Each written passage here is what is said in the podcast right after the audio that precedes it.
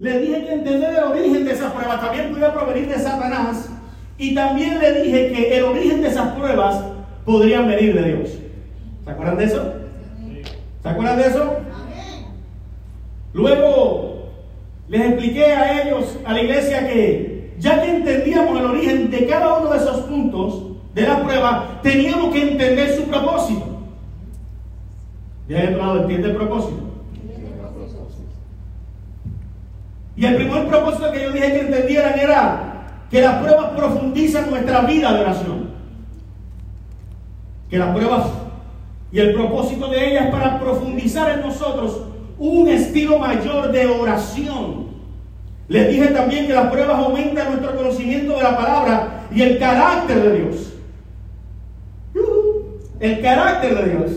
Número tres, le dije que las pruebas incrementan nuestra gratitud hacia nuestro Salvador.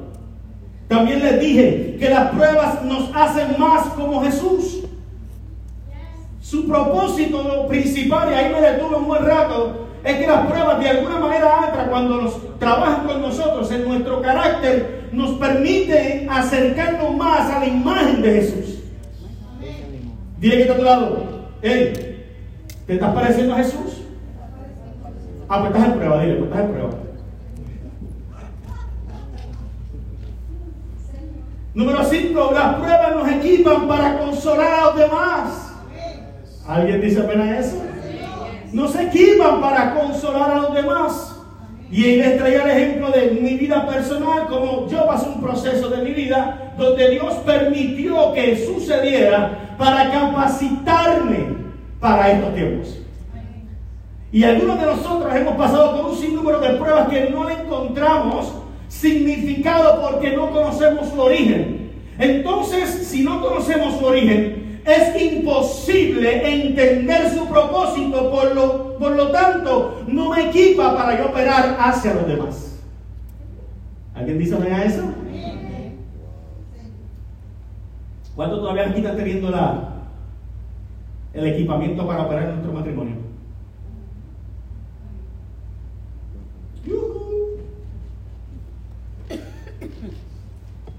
Dile, dile a tu pareja, Dios me puso aquí para equiparme. Ah, Dios me puso aquí para equiparme. Dios te puso a ti para equiparme a mí. Díselo, díselo. Dios te puso a ti para equiparme a mí. Ah, feel good.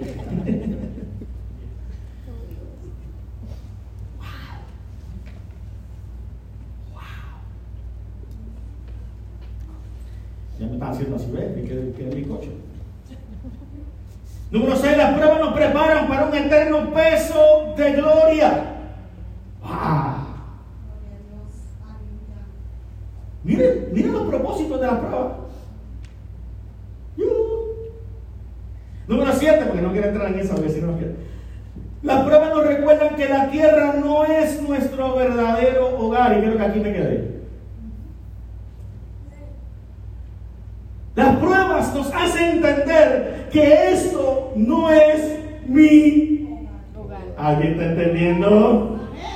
Las situaciones y las pruebas me siguen enseñando que el Padre en el cielo está esperando por mí. Me está diciendo, hijo, aguanta un poquito más, que ya mismo te vengo a llevar a tu verdadero hogar, donde ya no van a haber más pruebas,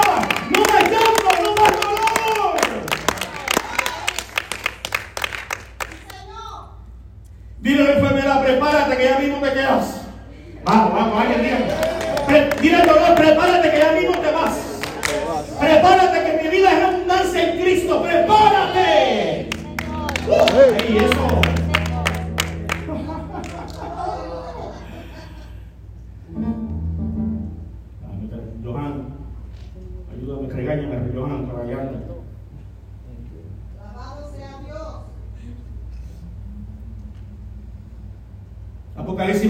4 dice claramente, no habrá muerte, ni habrá más duelo, ni clamor, ni dolor. No, te digas, no te. Tranquila. Por lo tanto, las pruebas nos recuerdan que literalmente el tiempo en que estamos viviendo no está acoplado a mi fe. Lo que mi cuerpo está sintiendo no está acoplado a mi fe.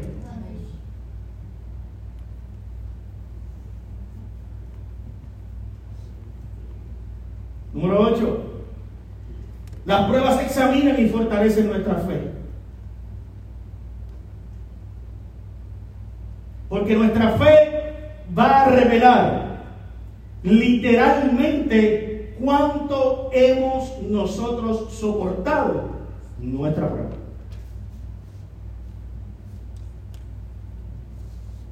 Y esto es interesante reconocerlo porque de alguna manera u otra el pecado nos está envolviendo y nos está de alguna manera queriendo adoctrinar para querer hacer en nosotros lo que por naturaleza nosotros no somos. Y la única manera que nosotros podemos contrarrestar esto es fortaleciendo lo que nosotros creemos. Es fortaleciendo a quien creemos y a quien pertenecemos. Quiere decir que si la prueba me ha formado a mí para yo parecerme a Cristo, debe fortalecer mi fe porque mi fe está anclada en aquel en quien yo me quiero parecer. Ah, quiere decir que todo lo que emana de aquel en quien yo me quiero parecer va a traer sobre mí una fe mayor. Y esto es interesante porque cuando llegamos al punto número 8, aquí es donde muchos de los cristianos caen y fallan.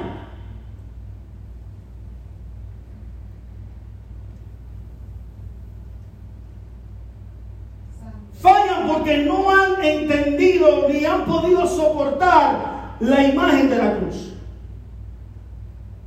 Fallan porque de alguna manera u otra no le han dado valor a la cruz. Vamos, ¿aquí me está entendiendo? No le han dado valor a la sangre remitida en la cruz del Calvario. Que es la única que tiene acceso para traer a nosotros esa paz que emana en mí para yo creer en Él y yo parecerme a Él. Es su sangre, diga el es su sangre. Señor. Mm. Debemos timarnos. Esta, examinar y fortalecer nuestra fe debe motivarnos a quitarnos el peso del pecado que fácilmente nos envuelve. Y no estoy hablando del pecado de ese que tú sabes que se es grande entre los ojos el adulterio, la fornicación, la lascivia, No. Eso es fácil de manejar. Tomando decisiones buenas. No orando mucho. El manejo del pecado no se quebranta orando. El manejo del pecado se quebranta trabajando nuestra alma. Diciéndole a nuestra alma claramente, tú no estás hecha para pecar, tú fuiste redimida por la sangre de Cristo. Amén. Y es interesante, porque muchos cristianos estamos o están fallando en esta parte en particular de creer lo que Dios ha hablado y ha dicho de ellos. Obviando la santificación y tratando de traer justificación a los actos terrenales. Y es aquí donde se pone la cosa dura. Ya conmigo, es aquí donde se pone la cosa dura. Porque una vez tú logras identificar que yo estoy operando y conociendo el origen de la prueba y entendiendo su propósito, ahí empieza mi fe a correr a un nivel mayor para que Él pueda manifestar lo que hay después del propósito. Vamos, de el lado. ¿Entiendes esto? ¿Entiendes esto? Entonces, si hay propósito en la prueba, se debe entender que Dios está haciendo algo a través de ellas. Si conoces el origen, si sabes el propósito, es porque Dios, de alguna manera u otra, está trabajando en ella. Algo Dios tiene detrás de todo eso. De otro lado, algo hay detrás de todo esto. Lo que el enemigo no quiere es que tú sepas que hay algo detrás de esto, porque si tú logras ver el final, antes del principio de la prueba, vas a ser un vencedor, eh, vas a ser un, vencedor natural, natural. Es donde fallamos. Cuando viene una prueba, lo primero que hacemos es, uh, de verdad, de verdad que yo no estoy listo para esto. ¡Pum! ¡Pum! Caíste. no analizaste el origen de ella y menos el por qué se está haciendo enviada a tu vida. Por lo tanto, no vas a ver tu destino. ¿Me siguen?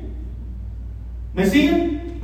Por lo tanto, te exhorto en esta mañana que una vez que hayas conocido los propósitos de la prueba, comiences a autoanalizarte a ti mismo y a poder entender o comprender qué es lo que Dios tiene después del propósito. Porque ahí es que está la bendición. ¿Para qué? El porqué del propósito. Síganme, ¿estamos listos? ¿O nos vamos? Así.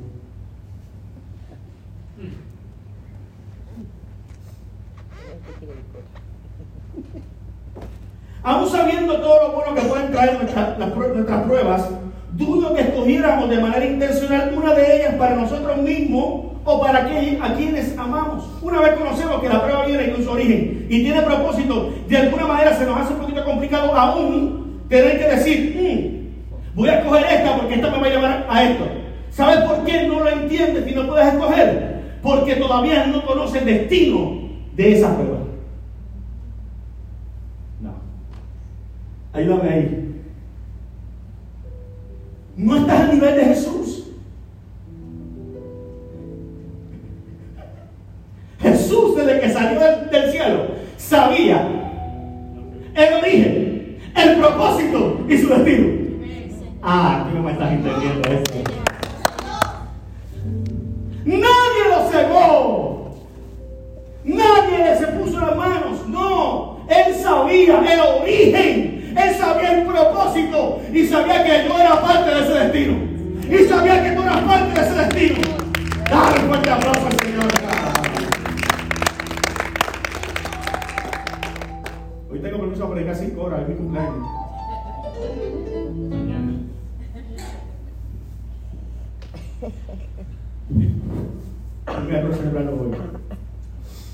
Pero Dios es más sabio que nosotros. Sus caminos son más altos que nuestros caminos, como Isaías 55.9 dice. Y Él utilizará cada prueba para sus propósitos visibles e indecibles en nuestras vidas. Tal vez no sepa lo que Dios está haciendo en este momento, en este mismo instante, en esta prueba particular que quizás tú estás atravesando. Pero si entiendes su origen y su propósito, te garantizo que todo obrará para bien y esa es la garantía que traerá regocijo. Pedro lo explicó así, primera de Pedro 1, 6 al 7. Ahora sí, Alondra, gracias. Mira cómo lo explicó Pedro, vamos a la palabra. Y voy a ir cerrando. ¿Quién me ayuda a leer?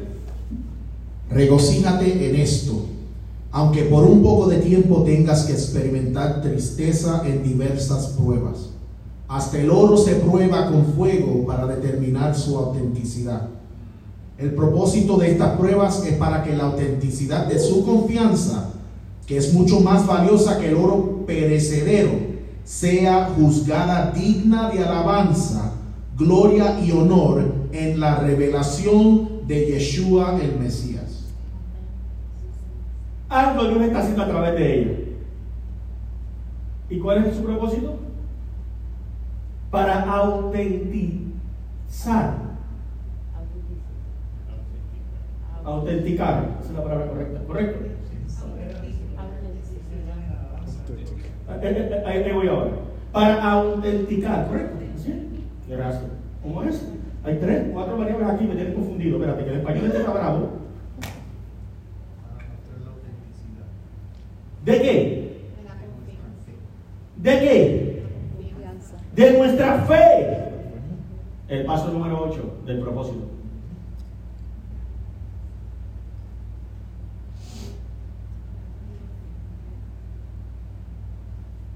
El propósito número 8 cambia ahora y dice, todas estas cosas que tú estás pasando, de origen y de propósito, es para autenticar tu fe. Yo te pregunto en esta mañana, en esta tarde, perdón, te pregunto, ¿cómo está tu fe hacia Dios?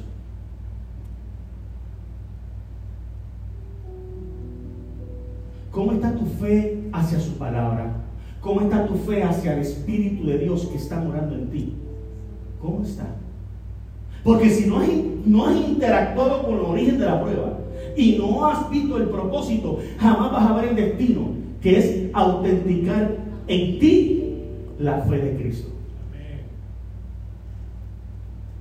Podemos seguir yendo a la iglesia, pero podemos estar fallando y pecando porque no estamos teniendo fe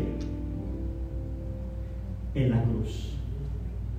Dale un fuerte aplauso al Señor por eso. Sí, pero Pedro nos dice tres cosas importantes aquí acerca de las pruebas y el sufrimiento que he experimentado por medio de ella. Número uno, que la aflicción traerá tristeza, pero también fecha de expiración. Usted no quiere nada que yo les predique. Que la tristeza tendrá su temporada, pero tiene también su fecha de expiración. Tiene su fecha de expiración, tiene su límite. Y esto es interesante conocer porque una vez yo activo la fe en el propósito, todo lo que de, todo lo que estaba sucediendo en la prueba comienza a tener fecha de expiración.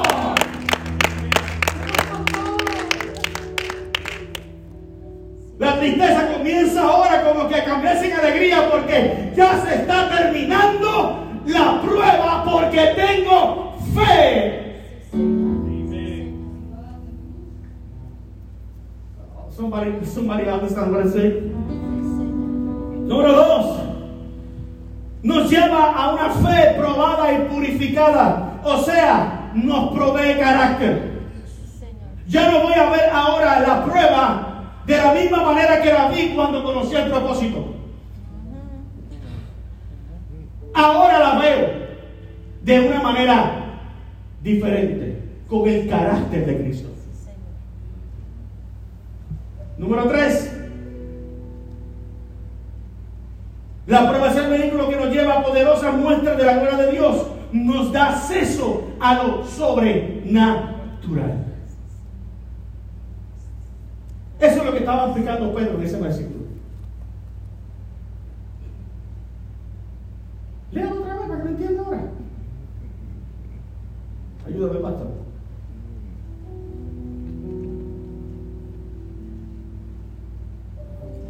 Pregunto. ¿Quién pensaría que algo tan doloroso como una prueba podría terminar bendiciéndonos tantos?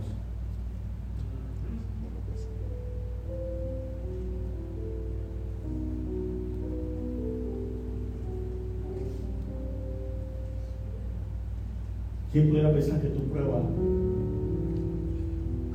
podría tener tanta bendición? ¿Quién podría pensar eso? Hoy lo vas a pensar. ¿Sabes por qué? Porque tiene un origen, tiene un propósito, tiene un destino. Tu prueba no está ahí.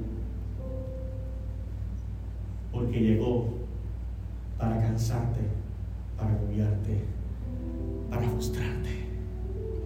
Tu prueba llegó ahí porque el principal propósito es autenticar, autenticar tu fe.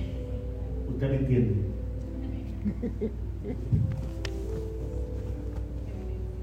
Evidenciar tu fe. Pedro era consistente de esto cuando escribió a este grupo de cristianos en el exilio. Había sido forzado a salir de su patria y entrar en un ambiente hostil para ellos. Él está hablando ahí a esa generación. Les estaba asegurando la prueba por la que están atravesando no tomó a Dios por sorpresa. Ah, yo estoy haciendo cuatro estrellitas y tres fiflas. Dile, no le tomó a Dios por sorpresa. Dile, tu prueba no le tomó a Dios por sorpresa. Lo que va a acontecer en el futuro, en estos últimos tiempos, donde el rey antes que aparezca, nada de lo que se mueva en los últimos tiempos nos va a tomar a nosotros por sorpresa,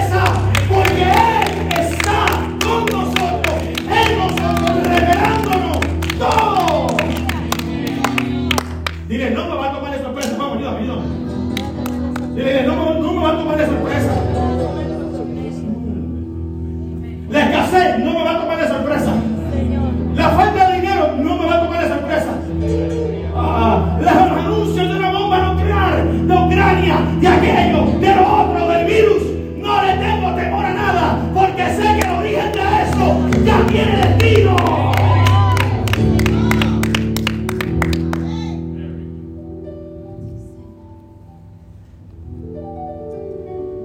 Pedro le estaba diciendo a esa gente, tranquilo que tiene fecha de expiración. Tranquilo que te va a levantar el carácter. Y número tres, tranquilo que se va a manifestar algo sobrenatural en este último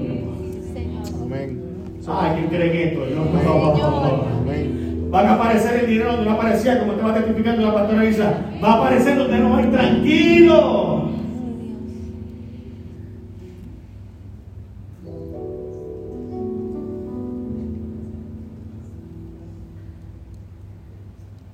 Dios entiende. Y está trabajando en medio de la prueba, produciendo algo que no solo les bendecirá, sino que asombrará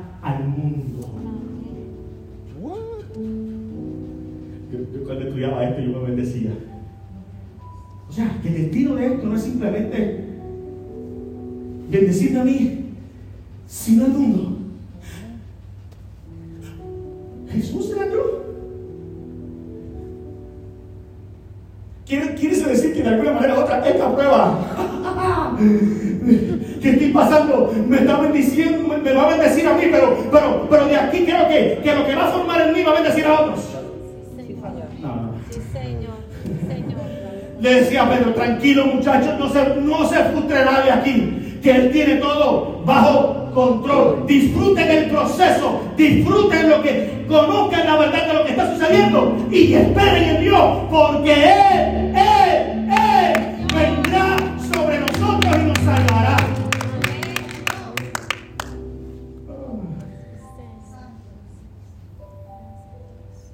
Para ir cerrando esta serie, permíteme darle algunos ejemplos y lo voy concluir. Ya, voy a terminar. Sí, porque está mirando una serie ya.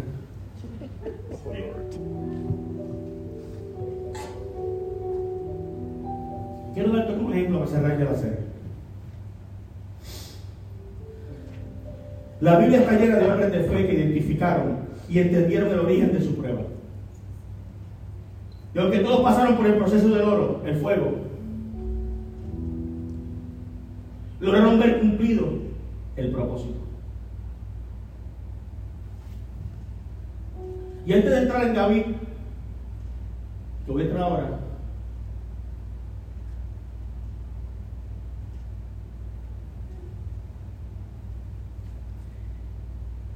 esta pareja que está aquí, que son mis padres,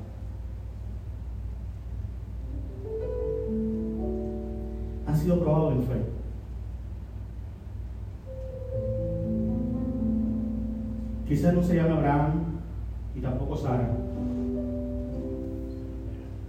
pero son gente de Dios similar a ellos en fe.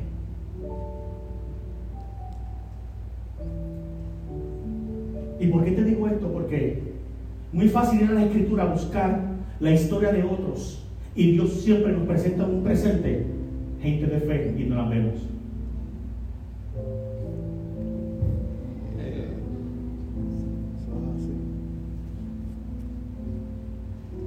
La Biblia, la Biblia todavía no se ha. Hechos de los apóstoles, todavía, todavía, todavía hay evidencia de lo que iba a suceder. Está sucediendo porque alguien le permitió eso. Y una de ellas es gente que Dios pone en nuestro camino para que veamos su nivel de fe.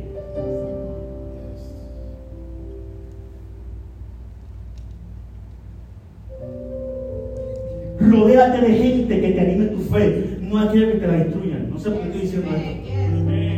Sé, por no, sé por qué Dios me está yendo por aquí. Rodéate de gente que sepa que está parando en los últimos tiempos y que todavía su vida no se ha ido para el cielo porque hay propósito eterno en Cristo para este tiempo.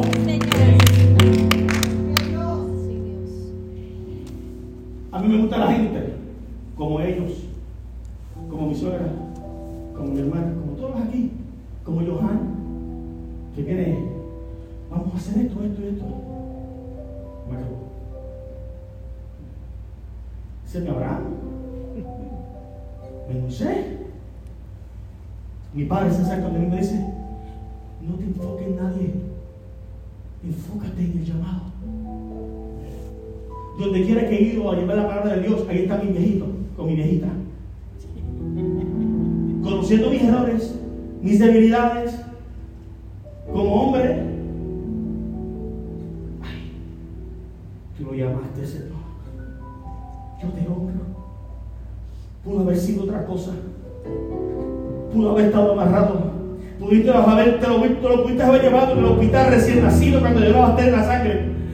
Pudiste haber hecho otras cosas con él, pero, pero yo tengo fe de que, de que lo que tú has prometido él lo va a ver. A, a ti me está entendiendo esto. Y, y tú ves que te empieza a muerte que esa para tuyo y me dice, papito, no lo estás haciendo, vas a mejorar, lo vas a hacer mejor. Yo sé que Dios te va a dar sabiduría. Tranquilo, todo va a pasar, todo va a estar bien.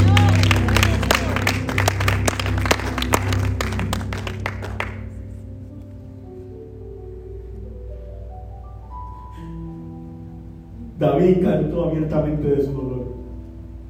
Me ha agotado de tanto gemir. Toda la noche inundo mi cama y con mis lágrimas empapo mi lecho. David conforme el corazón de Dios. Salmo 6.6.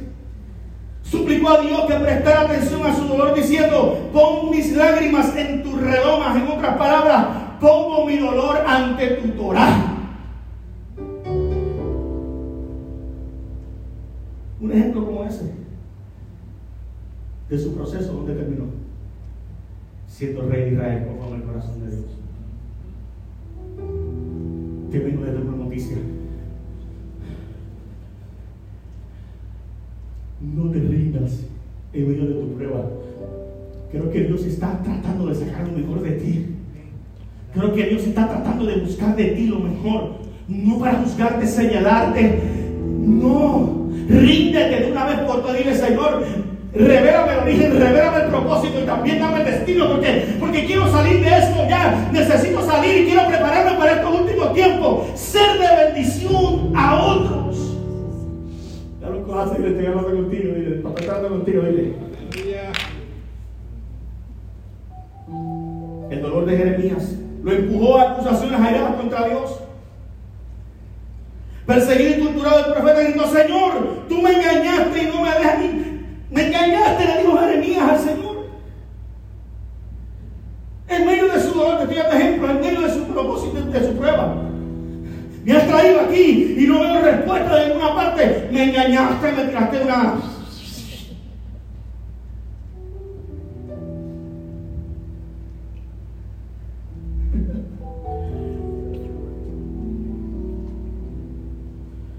Jeremías 27. Señor, tú me engañaste yo me dejé engañar. Ejemplos de prueba. Número 3. El mayor ejemplo de un alma en angustia fue el grito de Jesús en la cruz. Dios mío, Dios mío, ¿por qué me has desamparado? Estoy agradecido de que los autores de estos relatos incluyeron todo lo emocionante por nuestro bien. Esa escena de Jesús le escriben, Dios mío, Dios mío, ¿por qué me ha abandonado? Hasta ese es el, el escritor estaba mirando la prueba de Jesús en medio de, una, de, de algo tan grande.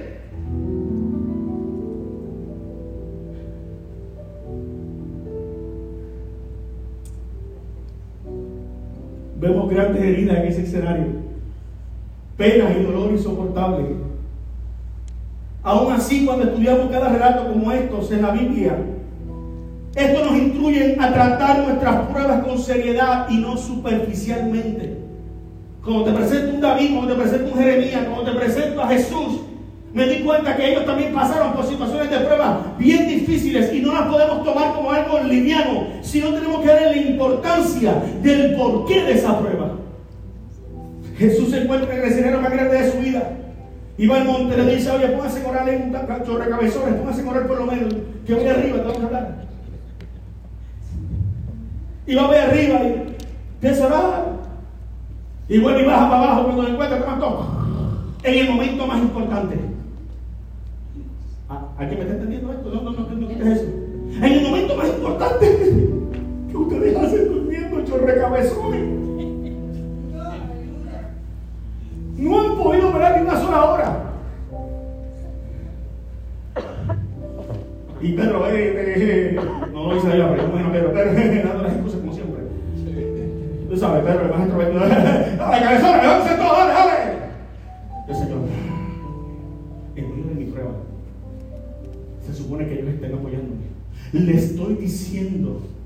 que vienen a buscarme, que me van a llevar a la cruz, que hay un propósito y un destino por qué cumplirse y estos cabezones durmiendo. Me parece el mismo escenario de la iglesia de hoy.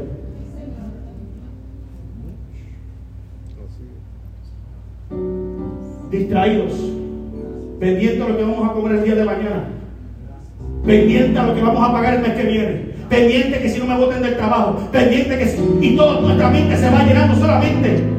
El enemigo llenando nuestra mente de porquerías y barbaridades y el Señor, ¡Ey! ¡I'm coming! ¡Vienen! ¡Vienen! ¡Vengo! ¡Vengo! ¡Vengo!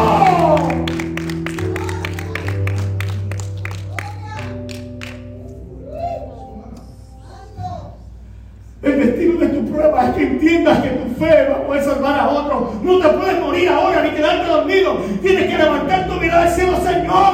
Aquí estoy, este es el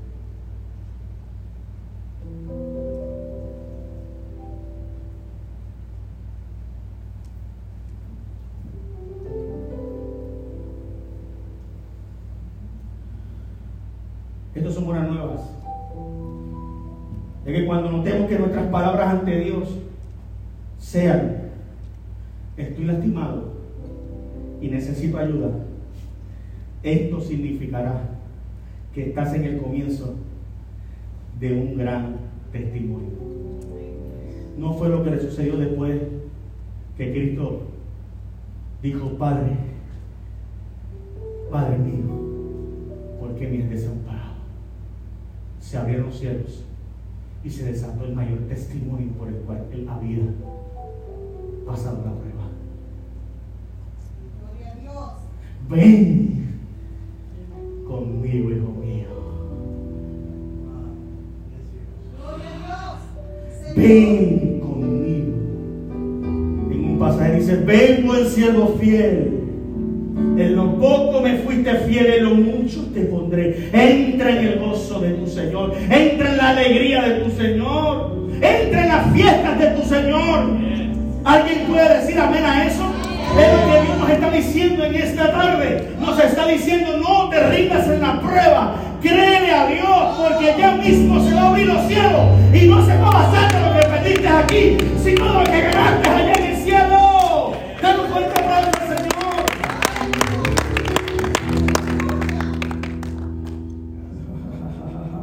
Está rico. Pero ya me está mirando serio otra vez. Por lo tanto, dile que está a tu lado. El poder de tu testimonio crecerá. Díselo. Pero con ánimo, porque, ay, bendito sea Dios. El poder de tu testimonio crecerá, díselo. Con seriedad, vamos a hablar fuerte. A partir de la realidad de una terrible circunstancia.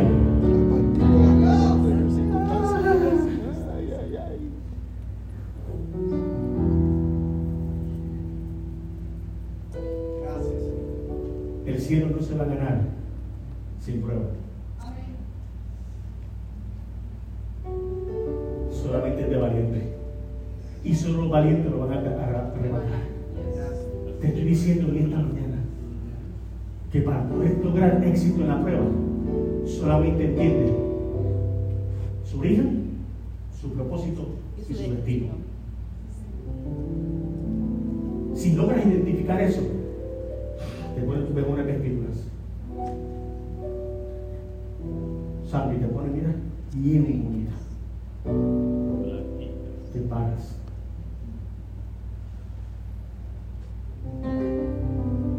Esta la paso yo, porque Él está conmigo con esto cierro. Porque esta es la parte más importante del cierre.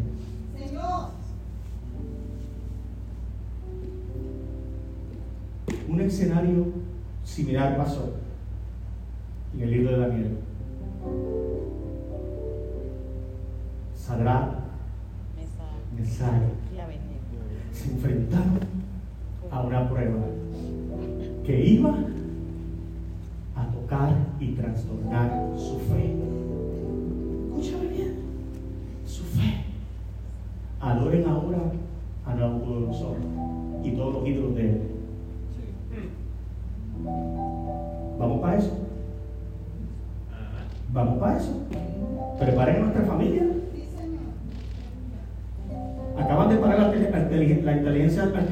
parar, seis meses la acaban de parar. Porque están operando algo. Eso no es por casualidad. Algo está pasando tras bastidores. Están ya matando a cristianos cerca de nosotros. Estamos en tiempo de Nabucodonosor. Esto es un ciclo que viene por generaciones. El punto es que este es el último. Ah. El Mesías ya vino. Ya no hay otro. No, no, no, no, no, no, no, no. Ya vino. Y, y viene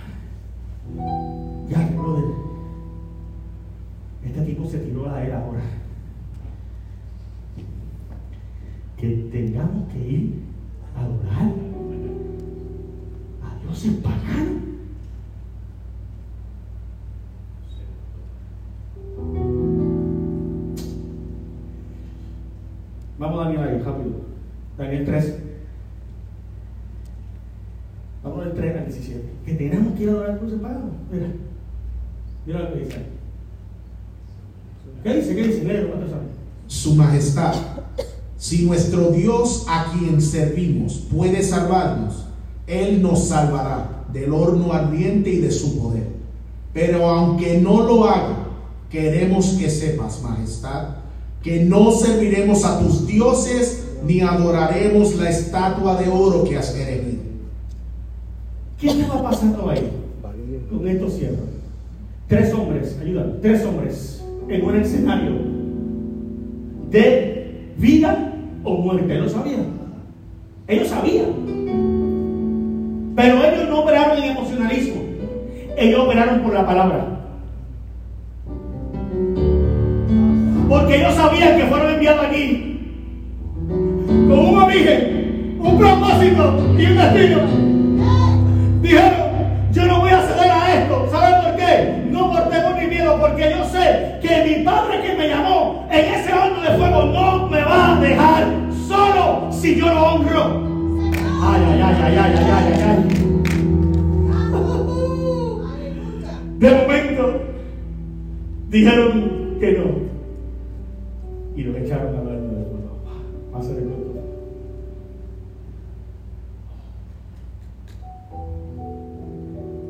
en medio de la prueba ellos estaban ahí, fueron el ejemplo de testimonio para que los que estaban afuera, incluyendo a Nabucodonosor, vieran que ellos no estaban solos, porque había un cuarto hombre metido en el mundo. Pastor, ¿qué tú me quieres decir con esto? Sencillo, que siempre en medio del origen, del propósito y del destino, alguien como Dios estará contigo en dicha prueba. Ponte de pie. Si estuvo con ellos, estará